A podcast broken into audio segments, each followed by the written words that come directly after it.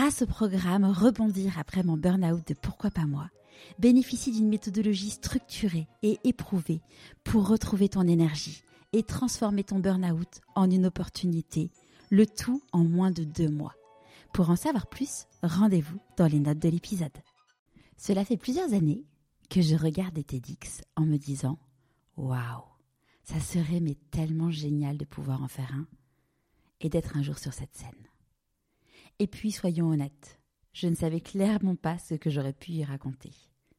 Jusqu'à ce que je crée Pourquoi pas moi Dans le podcast, je parle toutes les semaines de la chance. Clairement, la chance existe, mais elle se provoque aussi. Alors je me suis lancée, j'ai provoqué la chance de pouvoir accomplir ce rêve en guettant la programmation des TEDx en France. J'avais postulé pour un TEDx en février 2020. Ce TEDx était à Nantes. À l'époque, je vivais à Paris. Ma candidature n'a pas été retenue. Évidemment, au début, j'ai été un peu déçue. Mais je me suis également dit que ce n'était pas grave, que cela voulait dire que ce n'était pas le bon moment et que j'en ferais un autre un jour. Eh bien, avec plus de deux ans de recul, je peux vous dire que clairement j'avais raison, que je n'étais pas du tout, mais alors pas du tout prête à l'époque. En début d'année, j'ai découvert qu'il y avait un TEDx à Marseille en mai.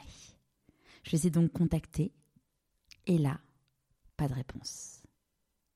Quand Mélanie, ma première stagiaire, la première stagiaire de Pourquoi pas moi, m'a rejoint, je l'ai missionné en avril de les recontacter car l'événement avait lieu dans son école de commerce. Et devinez, un jour plus tard, j'avais rendez-vous avec l'organisateur et il restait une place de speaker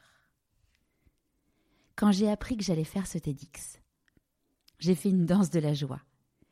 C'est un peu ma façon à moi de célébrer mes victoires. Et puis évidemment, j'ai commencé à avoir peur.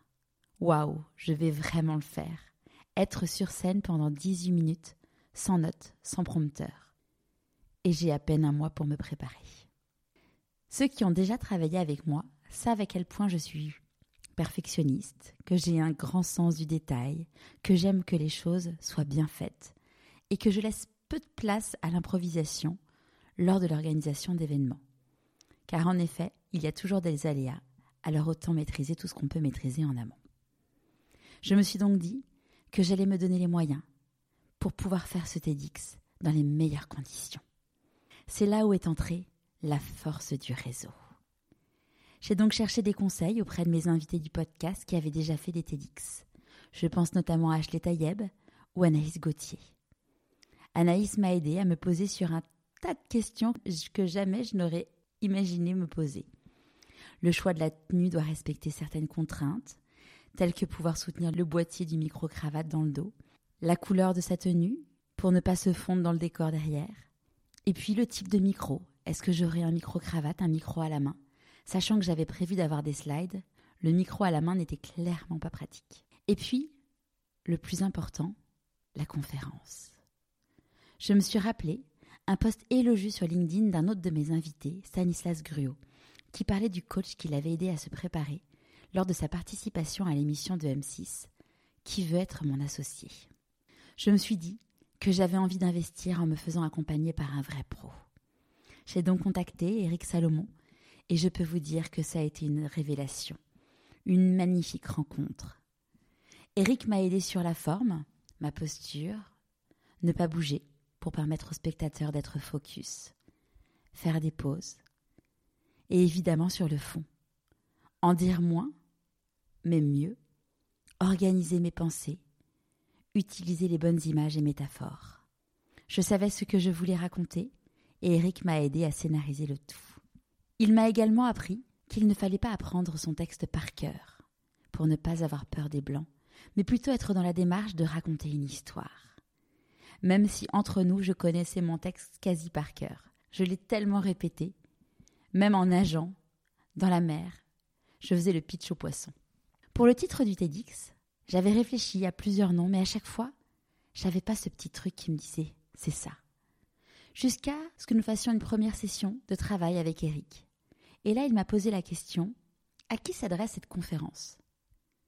Et spontanément, je lui ai répondu aux personnes qui ont peur du dimanche soir. Et là, j'ai eu comme un flash, j'ai entendu la magnifique chanson de Grand Corps Malade, dimanche soir.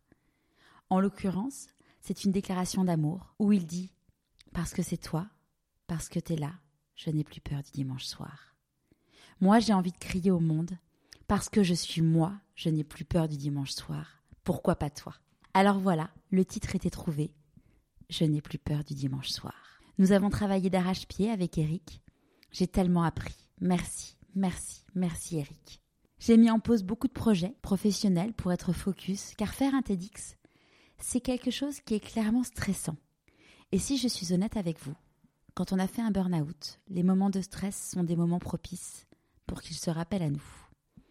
La semaine avant, j'ai été affaiblie, j'ai senti des signaux qui revenaient, comme l'irritabilité, certaines douleurs. Mais la bonne nouvelle, c'est que même si ces signaux m'ont fait peur et ont fait peur à mon entourage, c'est que maintenant je les reconnais. Je ne les laisse plus s'installer. Je me suis reposée, recentrée, pour pouvoir recharger mes batteries et faire en sorte que cela passe vite. Et c'est passé. Le grand jour est donc arrivé, et là je me suis sentie totalement à ma place. Oui, évidemment, j'avais le trac, hein, mais je n'avais pas cette peur, je me sentais vraiment préparée, j'étais prête. J'ai eu l'honneur de faire la clôture de ce bel événement. C'était un moment hors du temps, où j'avais dans la salle le père de mes enfants, une amie, et j'ai même rencontré Nadia, ma première cliente du bilan de compétences nouvelle génération, qui était de passage dans la région alors qu'elle est lilloise. Nous sommes donc quatre mois et demi plus tard, et le TEDx sort enfin. J'ai tellement hâte que vous le voyez, d'avoir vos retours. Même si les retours des personnes qui étaient présentes le jour J ont été incroyables, j'ai évidemment cette petite appréhension. Est-ce que ça va vous plaire? Je vous mets le lien dans les notes de l'épisode. Et surtout, si ça vous plaît, n'hésitez pas à le partager, à liker, à mettre un commentaire en bas de la vidéo sur YouTube. Cela aidera nécessairement à ce qu'elle soit vue par le plus grand nombre. Pour finir cet épisode bonus, place aux remerciements. Merci Mélanie pour avoir coordonné ce TEDx. Merci Loïc et toute l'équipe de TEDx Cage pour l'organisation. Merci à ma famille et mes amis qui m'ont soutenu, encouragé.